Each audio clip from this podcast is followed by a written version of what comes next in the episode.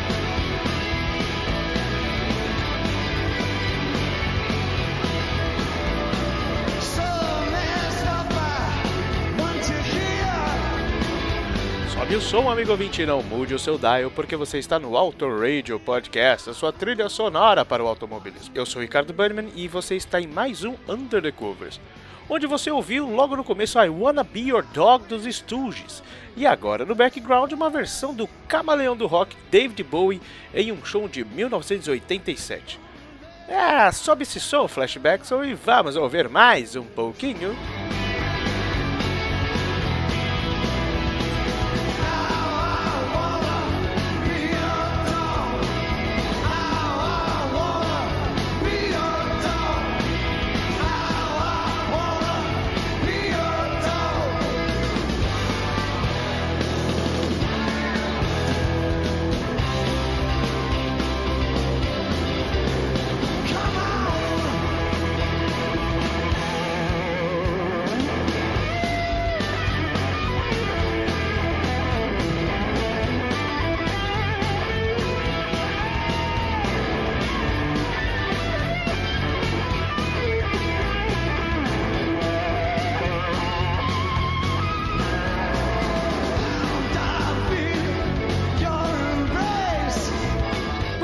Estúdios já chegaram com os pés na porta com a música de título provocativo em uma época que o Ye Ye Ye já havia deixado há muito tempo de ser o centro das atenções e bandas mais elaboradas como The Doors e Led Zeppelin tomavam conta das rádios. Mal sabiam ali que o punk começava a germinar oito anos antes da sua explosão em 1987. 77, seu burro. Pois é, senhoras e senhores, temos o privilégio de ouvir e conviver com tanta gente que fez história na cultura pop com Iggy Pop, que é o cabeça dos Stooges, e o campeão de Fórmula 1 de 1969 também está entre nós. Foi o grande colaborador para que a segurança do esporte fosse aprimorada, Sir Jack Stewart. Ele que foi campeão em 69 repetiria também o ato em 1971 e 1973. Pois bem, muitos ícones envolvidos e mais um na produção de I Wanna Be Your Dog e do álbum de estreia dos Stooges. Lá presente tínhamos também o John Cale do Velvet Underground na produção e que tocou piano e percussão ainda na faixa. Vamos ouvir um pouquinho da versão do R.E.M. com a rainha do punk, Patti Smith. Eles que fizeram essa versão no Rock and Roll Hall of Fame de 2007.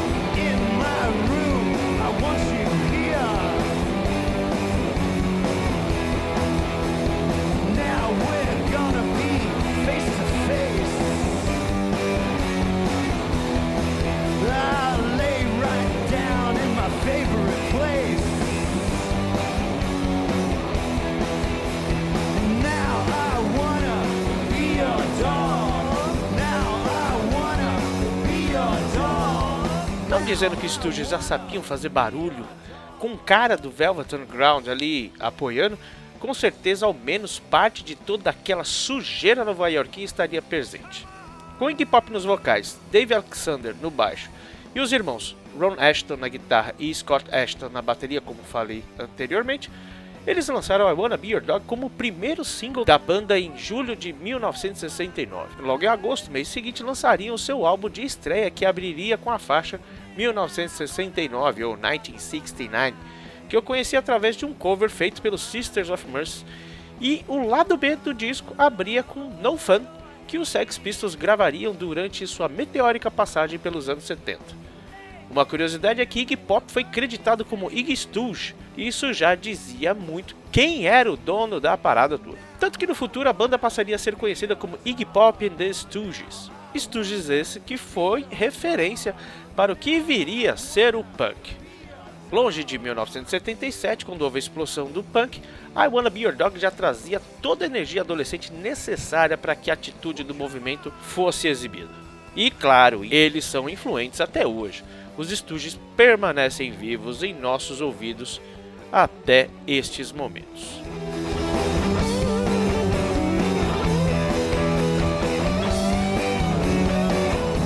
Lero Lero, vamos ouvir um pouquinho dessas influências. Vamos ouvir a versão do Mephisto Waltz, que foi lançada no álbum Eternal Deep de 1994. Vamos também ouvir a versão da Princesa do Rock, Jett, com seus Black Hearts, que foi lançado no álbum de 1988, o Up Your Alley. E já que a gente falou de Sex Pistols aqui, vamos fechar com o ator multifacetado Gary Oldman, uma versão dele para música que fez parte da trilha do filme Sid and Nancy, que conta a história do baixista do Sex Pistols e Nancy, sua fã e posterior companheira, até que a morte os separou. Na ocasião do filme, o Gary Oldman faz papel de Sid. Além de diversos papéis muito diferentes entre si, como a gente já conhece, Gary Oldman é conhecido por estar envolvido no mundo do rock também, como por exemplo já tendo participado de trabalhos com David Bowie. Siga-nos nas mídias sociais como arroba Autoradio Podcast, no Twitter principalmente, no Instagram também e no nosso site autoradiopodcast.com.br. Um beijo, um queijo nos seus corações e sobe o som Flashback.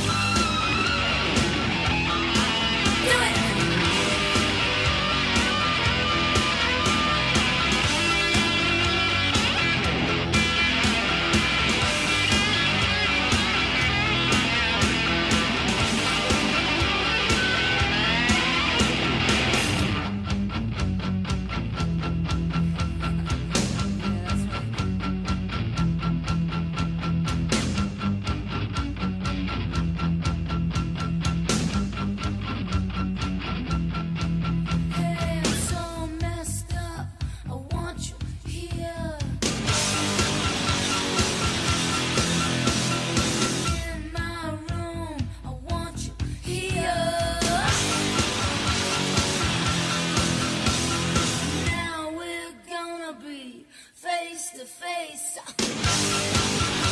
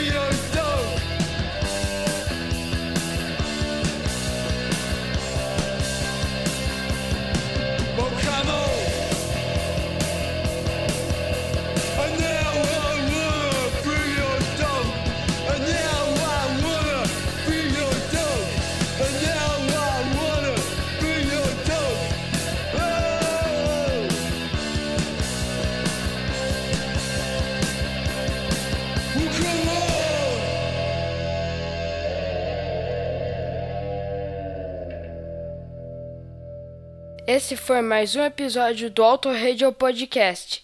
Tchau!